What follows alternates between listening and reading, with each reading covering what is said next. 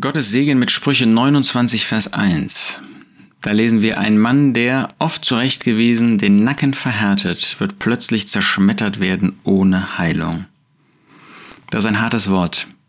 Ein Wort, das sich erwiesen hat im Leben, wo sich zeigt, dass Gott Recht hat. Wir denken an den Pharao, einen Mann, der bevorrechtigt war.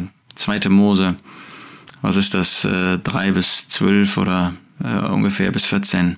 Ein Mann, der eine gewaltige Stellung hatte, dem Gott die Möglichkeit gegeben hat, sein Volk ziehen zu lassen, der oft von Mose in der Führung des Geistes Gottes oder durch die Führung des Geistes Gottes zurechtgewiesen wurde, aber der seinen Nacken verhärtete, der nicht wollte.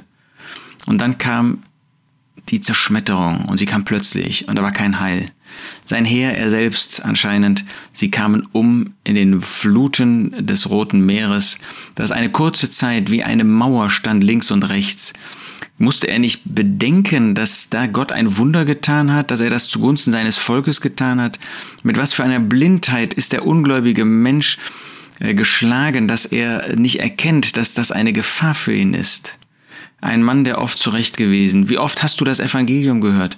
Hat der Herr dir das Evangelium durch deinen Ehepartner, durch deine Ehefrau, durch deinen Ehemann, durch deine Kinder, durch deine Eltern, wie oft hat er dir das Evangelium sagen lassen? Und du hast gesagt, nein, das ist nichts für mich. So ein frommes Gerede, so ein frommes Getue, damit will ich nichts zu tun haben. Den Nacken verhärtet, oft verhärtet, immer wieder Nein gesagt, jetzt noch nicht, vielleicht später mal. Und dann kommt der Schluss, ganz plötzlich kann er kommen.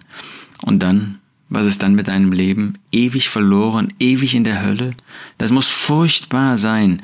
Zu wissen, ich habe so viele Gelegenheiten bekommen, aber ich habe Nein gesagt, ich will das nicht und dann in der Ewigkeit nicht nur in dieser Qual zu sein, sondern sich immer wieder sagen zu müssen, ich hatte die, die Gelegenheit, ich hatte die Chance, ich hätte umkehren können, ich war so kurz da, davor, aber ich habe diesen Schritt bin ich nicht gegangen, ich wollte nicht mit diesen Frommen zu tun haben. Und dann ist es ewig zu spät. Ein Mann, der oft zurecht gewesen den Nacken verhärtet, wird plötzlich zerschmettert werden ohne Heilung.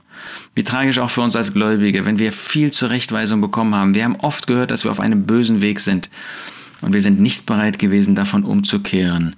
Dann ist es keine ewige Zerschmetterung, aber dann ist einmal der Augenblick vielleicht zu Ende, vielleicht viel früher als eigentlich von Gott gewollt und dein Leben ist vorbei. Wie schade, wenn wir nicht auf Gottes Stimme hören.